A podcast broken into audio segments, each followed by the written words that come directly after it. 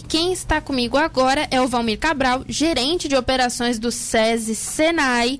E hoje a gente vai falar sobre um assunto bem importante, sobre as carreiras mais promissoras para 2022. Primeiramente, boa tarde, muito obrigada por estar aqui.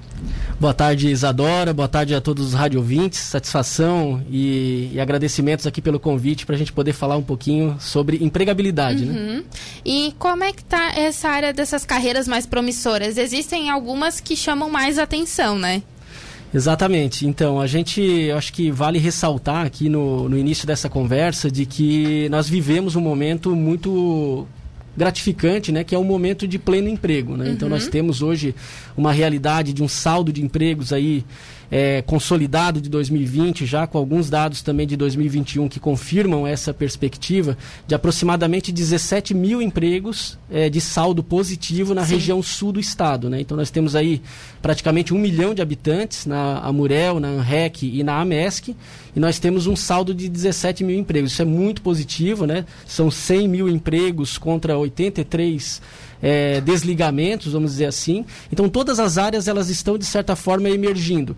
O que tem acontecido é uma transformação muito grande em relação à forma como esse, esses setores tradicionais da indústria, do comércio, da prestação de serviço, uhum. a forma como eles se relacionam com os seus clientes, com os seus fornecedores, e isso está intimamente ligado à tecnologia. Então, essas transformações relacionadas a esses setores têm gerado empregos diferentes, cargos diferentes, vagas diferentes, que estão relacionadas a um conhecimento técnico industrial do, do setor da indústria, mas com uma pegada tecnológica que vai ajudar essa empresa a manter esse crescimento de faturamento. Um perfil diferente que, que o pessoal está tá batalhando aí, tendo algumas dificuldades, inclusive, para encontrar no mercado.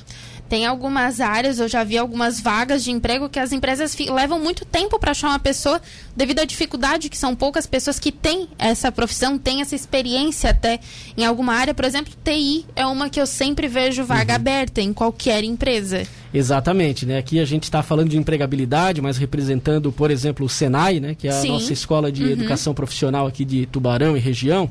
E nós temos uma particularidade, a nossa escola daqui de Tubarão, é uma escola voltada para a tecnologia da informação. Então, uhum. todos os cursos que acontecem ali, eles estão ligados à programação, automação. redes de computadores, automação industrial, né? Então, com a programação envolvida. E isso se dá justamente por essa carência do setor, né?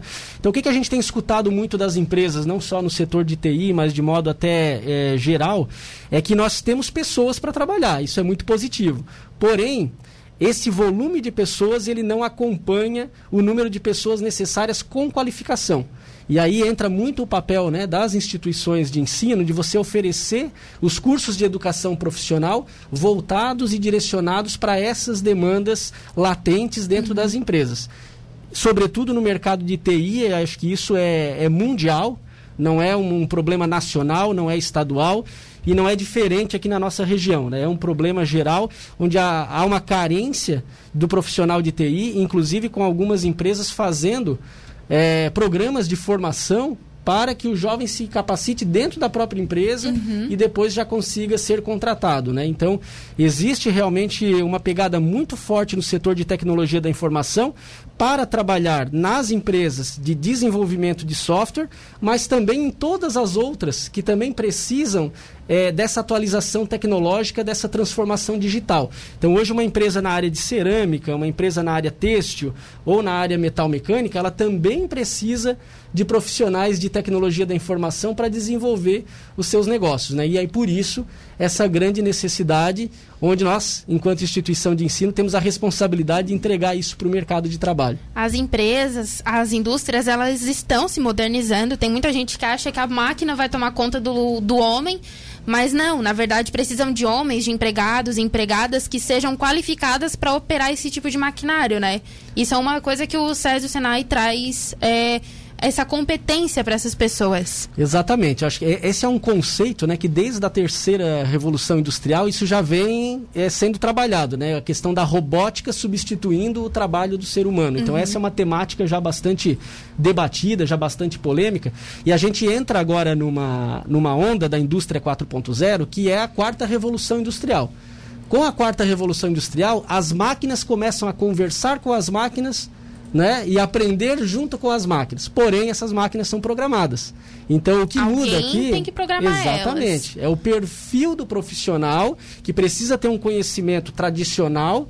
De, seja da área que for, mas ele precisa também ter um conhecimento em tecnologia da informação para desenvolver e transformar o modo como as coisas são produzidas. Né? O conceito da produção é, da indústria ele se mantém. Uhum. O que muda é o como é, é, a maneira como a indústria produz, para que ela se mantenha competitiva, consiga produzir em larga escala e também trabalhar com exportação, que é uma das grandes dificuldades das empresas aqui do Sul. E agora, com toda a infraestrutura que nós temos, começa uhum. a ser um pouco mais fácil, né? um pouco mais debatido. Quando a gente fala de um aeroporto regional, quando a gente fala de um porto em Bituba, uhum. de uma BR-101 duplicada, com ponte em Laguna, com é, Serra Mar, e a gente começa a ter uma, uma região sul aqui é, do, do estado muito propícia para a gente conseguir trabalhar e, e, e, escoar mais essa produção das empresas aqui do sul. Então o cenário ele é bem positivo nesse sentido também. E num parâmetro geral, a maioria das empresas elas não são grandes, elas são de médio porte, a maioria, né? Exatamente. A gente, eu trouxe um gráfico aqui que fala Isso. em torno de 3%, 2% de indústrias que são grandes, né? Só que uhum. essas grandes, elas empregam muita gente. Então tem Sim, um contraponto, né? É, em comparação, elas são grandes é, em volume de funcionários. Exatamente. Então quando a gente pega aqui, por exemplo, né, quando a gente fala de indústria, nós temos aproximadamente 10 mil indústrias no sul do estado. Uhum. No sul do estado. Então, região Amurel, Anrec e Amés, nós temos 10 mil indústrias mais de 100 mil empregos. Uhum. Só que se a gente for olhar a, a empregabilidade desses 100 mil, estão nesse nicho de, de, de, poucas empresas que estão classificadas como grandes. Mas as médias e pequenas são as que fazem também a economia girar e também precisam deste profissional e ele precisa ser qualificado. Então é nesse sentido que a gente busca, nas formações tradicionais, trazer a tecnologia embutida. Então, se você vai faz, falar de eletricidade, vai falar de mecânica, vai falar de produção na área têxtil, você precisa ter tecnologia para esses setores. Então, trabalhar tecnologicamente essas produções.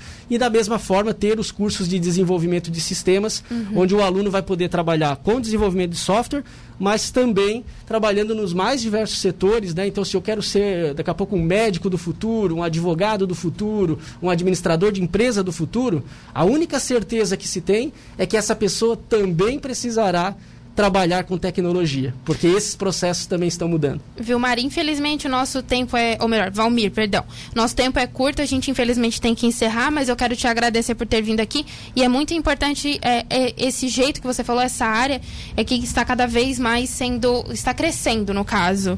Exatamente. Nós que agradecemos, permanecemos à, à, disposição aqui da rádio, de toda a população. Nós temos hoje dentro da Fiesc, que é a Federação das Indústrias do Estado de Santa Catarina, que mantém, inclusive, o SES e o SENAI, o Observatório Fiesc, uhum. que fica hospedado no site, que é o observatório.fiesc.com.br, onde esses indicadores e vários outros que eu não mencionei aqui estão à disposição de toda a comunidade para a gente debater num outro momento. Tá bem, Isadora? Obrigado. Certo.